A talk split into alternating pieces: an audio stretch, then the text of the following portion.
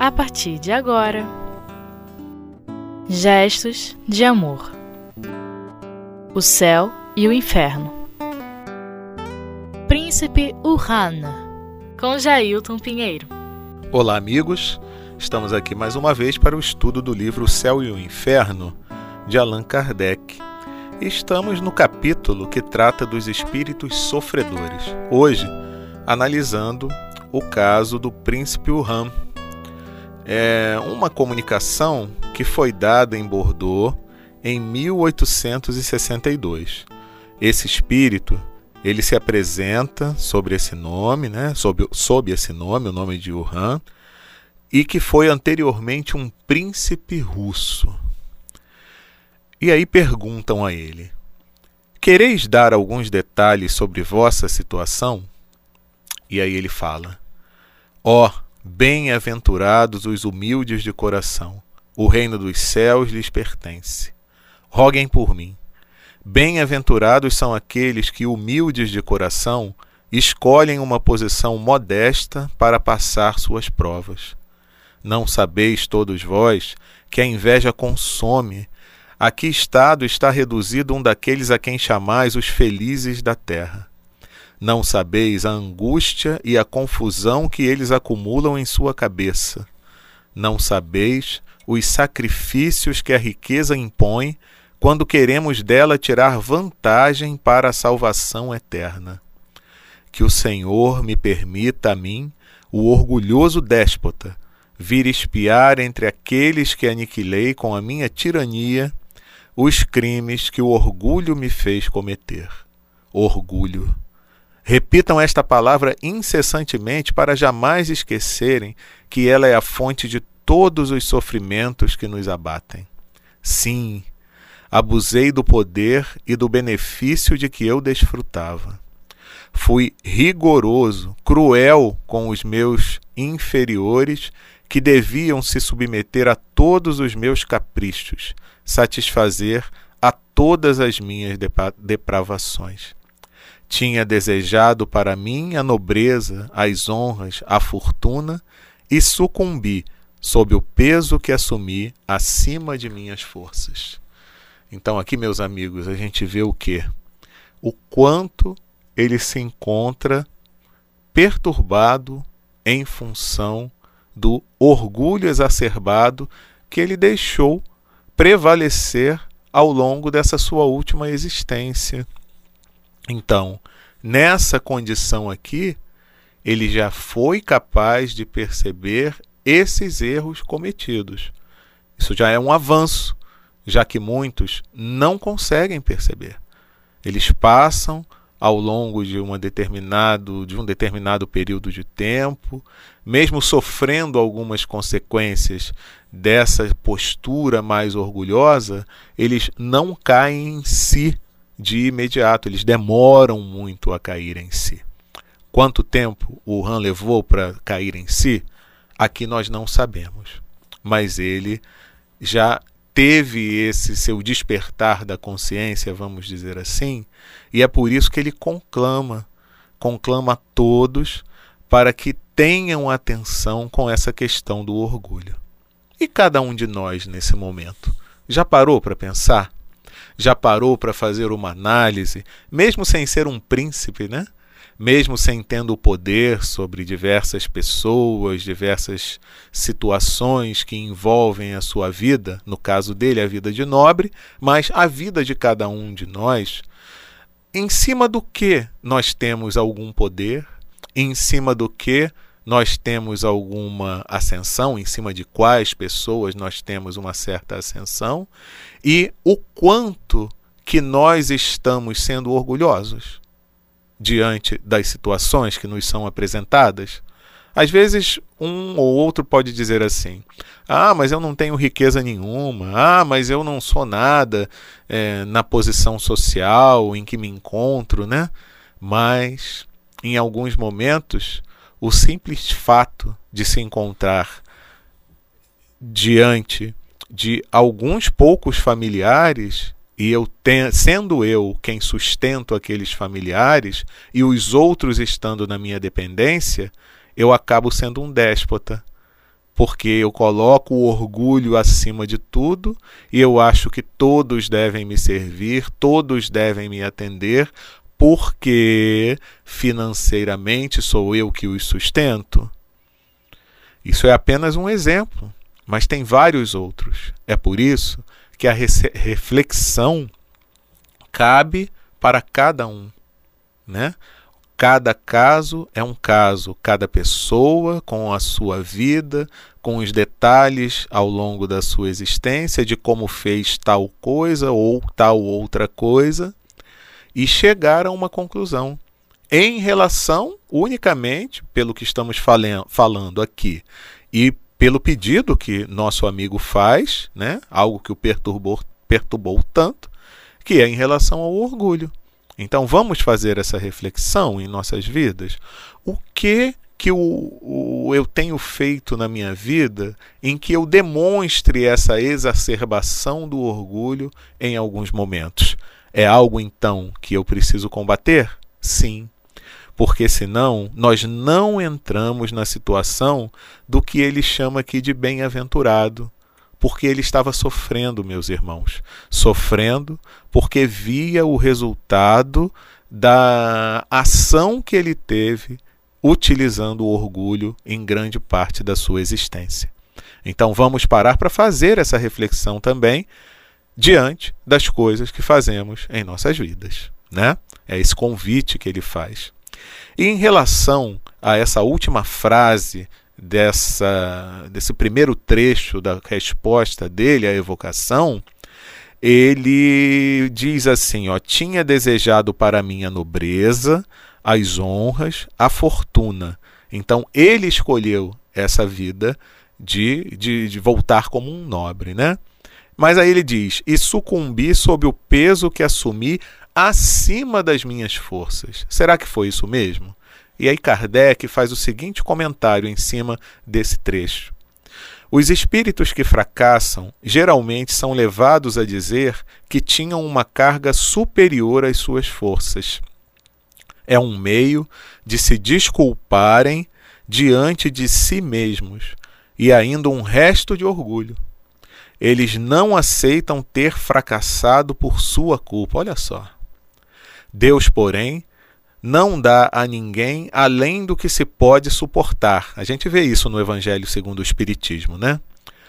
Hum, e não pede a ninguém mais do que se pode dar. Não exige que a árvore, ainda em desenvolvimento, carregue os frutos daquela que já cresceu inteiramente. Deus dá aos espíritos a liberdade, o que lhes falta é a vontade, e a vontade depende somente deles. Com a vontade, não há tendências viciosas que não se possam vencer. Porém, quando o espírito sente prazer em uma tendência, é natural que não faça esforços para vencê-la. Convém, portanto, atribuir apenas a si as consequências que disso resultem. Muito interessante esse comentário de Kardec. Outra reflexão para a gente fazer. O príncipe Wuhan aqui achava que as provas tinham sido acima da força. Também, como diz Kardec, um resquício de um certo orgulho. E quantas vezes nós não queremos admitir que a falha se deu por culpa nossa? Pela falta de força de vontade em superar alguma tendência negativa, né? O, o arrastamento ele acontece, mas ele não é irresistível. Eu tenho condições de resistir, senão aquilo não faria parte do cabedal das minhas provas. Mas eu sempre dou uma desculpa, né? Ah, mas é porque é, fulano, né? Não fazemos isso na minha vida. Eu não sou bom, não, não sou bom, não faço as coisas porque meu marido não deixa. Ah, minha esposa é muito cri-cri, não deixa que eu faça certas coisas. Ah, mas eu tenho que cuidar dos meus filhos e tal. E fica aquela super proteção, aquela tensão que nem é mais necessário. O filho às vezes já tem 40 anos e tá lá o pai ou a mãe dizendo que tem que fazer alguma coisa pelo filho e é a desculpa para não se lançar a algo mais nobre, né? Então, isso, e às vezes quando a gente fala de vícios, né? Orgulho é um vício moral. Né? Então, vencer o orgulho é vencer um vício moral. Mas os vícios são difíceis da gente vencer se não colocar ali a nossa força de vontade a toda prova. Porque a gente gosta. Né? Vício é isso, né? A gente gosta. Então, a gente dá a desculpa que não conseguiu, que a gente não tinha força, mas é porque na realidade a gente ainda se compraz com aquela situação toda. No momento em que a gente investir pela mudança, em que a gente se determinar, nós vamos ser capazes de fazer, de vencer muitos obstáculos, superar todos eles. Mas agora é o momento da gente ir para o nosso intervalo. Daqui a pouquinho a gente continua com o nosso estudo.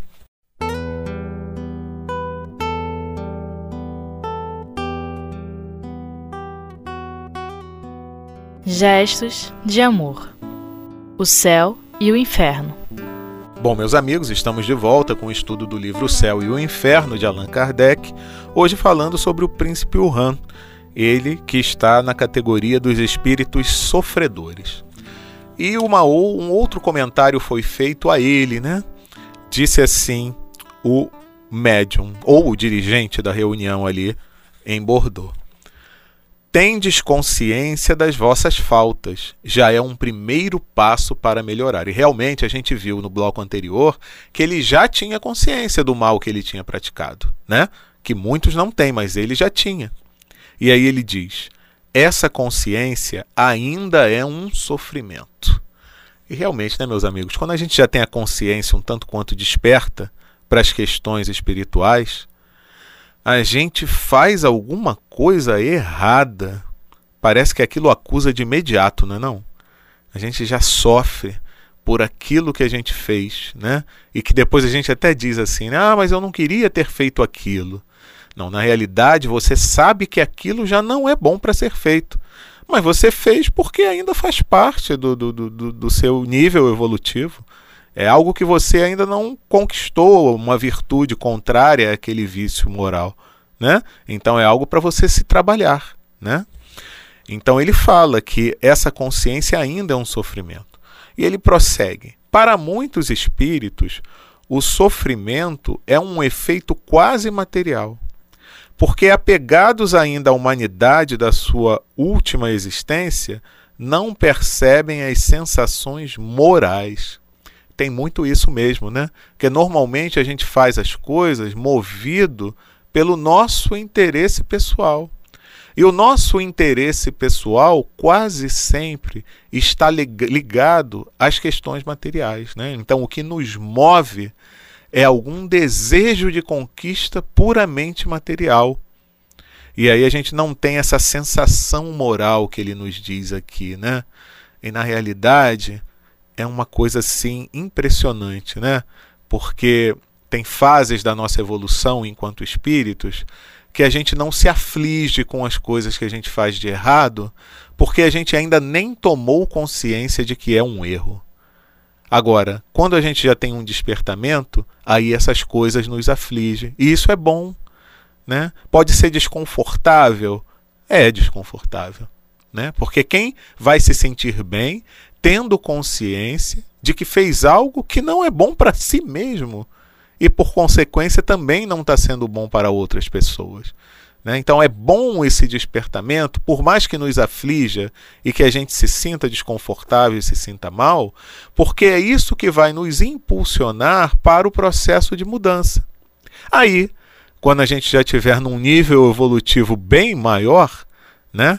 já chegando lá numa fase de espírito é, superior, né? não precisa nem chegar a ser puro totalmente, isso já não vai nos afligir mais. Por quê? Porque a gente não vai ter nem o impulso de querer fazer o mal. Aí é diferente.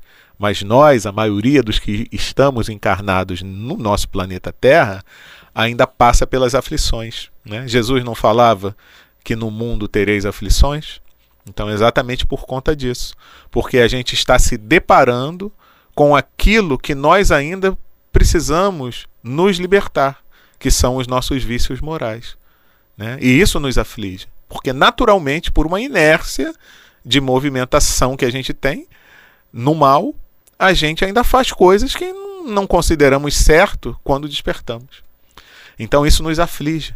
Então é uma luta intensa para que a gente consiga nem mais pensar em fazer, né? Até o dia em que esse exercício do bem vai se tornar uma conquista do bem em nós mesmos. Nós nem pensaremos em fazer algo que seja desagradável para nós e para os outros, porque aquilo não vai passar mais pela nossa vontade, pela nossa ideia. E aí ele prossegue: Meu espírito se desligou da matéria e o sentimento moral foi aumentado de tudo o que as cruéis sensações físicas tinham de horrível. É porque chega no plano espiritual, né, ele vai ser defrontado com a realidade, né?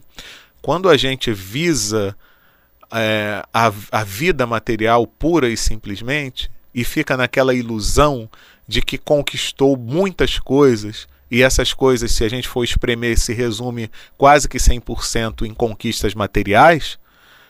Quando isso tudo vai embora, porque quando a gente desencarna, tudo, todas essas conquistas materiais ficam. Elas não nos acompanham no plano espiritual. Então a gente se depara com a realidade. Qual é a realidade? Quais foram as minhas conquistas espirituais, que são as que realmente valem, né? E a gente se decepciona, que foi o caso dele aqui, né? E aí perguntam a ele: Conseguis entrever um fim para os vossos sofrimentos? E ele responde: Sei que não serão eternos, mas ainda não entrevejo o seu fim. É preciso que antes eu recomece a prova. Então a gente vê, meus amigos, que por mais que ele tenha cometido erros, ele já tem uma noção das questões espirituais. Ele já sabe que esse sofrimento pelo qual ele está passando vai ter um termo, né? que ele precisa passar por nova, novas provas para reparar aquilo que ele fez, né? porque tem muitos espíritos que às vezes se manifestam e eles dão a comunicação espiritual e eles acreditam que aquele sofrimento vai ser eterno. Que o sofrimento pelo qual eles estão passando é como se fosse o, a questão do inferno mesmo. Aquilo não tem fim. Né? Porque muitas vezes é, é tão desagradável o que se passa que a pessoa não vislumbra um fim daquilo ali. Né? Então, essa ideia do inferno com duração das penas eternas é por conta disso, né? A gente não tem, às vezes, situação nas nossas vidas que a gente passa por momentos assim que são desagradáveis, né? Quer sejam físicos ou morais, né? Às vezes muito na questão do sentimento, ligado a alguém que a gente gosta muito, um parente, um amigo muito chegado. E se a gente tem um desentendimento, enquanto a gente não resolve aquilo, parece que aquilo durou uma eternidade, né? Então, é isso, é essa sensação de que aquilo não vai ter fim, que vai ser um sofrimento eterno. Mas o Han já tinha essa noção de que aquilo passaria. E aí perguntam a ele: Esperais recomeçar logo? É, falando de uma nova encarnação, né? de, um, de, um, de um novo processo, de uma nova prova. E ele diz: Ainda não sei. Então ele só não sabia quando ele teria essa possibilidade de ter uma nova encarnação para reparar isso. E aí perguntam a ele: Tendes lembrança dos vossos antecedentes? Eu o pergunto tendo como objetivo um ensino. E é muito interessante aqui, porque é, é, o que a gente já falou em outras ocasiões. Kardec e, e, essas reuniões espíritas sérias, elas evocavam ou recebiam a comunicação espontânea de algum espírito e faziam algumas perguntas, mas não por uma simples curiosidade. Né? O que se pergunta nessas reuniões sérias tem a ver, em primeiro lugar, é, objetivando a auxiliar aquele companheiro que chega normalmente em sofrimento e de uma outra situação também com o fim e com o objetivo do aprendizado. E o Han reconhece isso, ele fala um pouco sobre a sua vida pretérita, que ele já tinha sido um nobre, ele falhou também nessa outra experiência como nobre, veio como alguém mais pobre, mais humilde, mas que ele mantinha ainda aquela sua postura de orgulho e mesmo numa posição social menor, ele também usou muito mal o seu livre-arbítrio, né? pisando nas pessoas, fazendo algo que não devia, e ele sabe ele pediu depois para vir nessa experiência novamente como um nobre, já querendo acertar, mas não foi o suficiente. Ele faliu novamente, né? Então, ele diz que compreende a misericórdia de Deus após isso tudo, e que ponho aos seus pés o meu orgulho vencido e peço-lhe carregar meus ombros com o, o seu mais pesado fardo de humildade. Então ele agora ele já se humilda, né? já se coloca nessa posição humilde para que recomece sobre outras, sobre outras bases. Né? E o guia do médium fala ao final que tu concebestes dúvidas sobre esse espírito porque sua linguagem não te pareceu de acordo com o seu estado de sofrimento, que acusa sua inferioridade. Só que ele diz, o guia do médium, que na realidade é porque o espírito tinha um potencial intelectual grande. Por isso que ele conseguia refletir e raciocinar em cima das questões morais. Mas ele foi fraco na última encarnação e faliu sob o peso do seu próprio orgulho. Então, o, ele fecha o guia do médium dizendo assim, né, que o orgulho está incorporado no homem. Pois bem, Empregai esse orgulho para vos dar força e coragem para terminar a vossa ascensão. Empregai-o para dominar vossas fraquezas e alcançardes o alto da montanha eterna. Bonita essa fala do guia do médium, né? E nos dizendo o quê? Se a gente tem essa força que se traduz às vezes em orgulho, vamos dar uma guinada nisso e vamos fazer com que essa força se movimente para o lado do bem? para que a gente consiga subir na escala espírita? Vamos tentar fazer isso?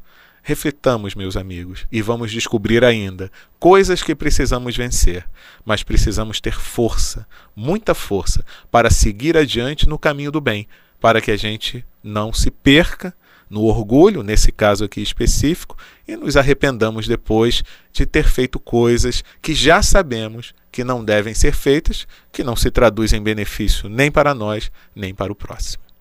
Muito obrigado aí a todos pela atenção e até um próximo estudo.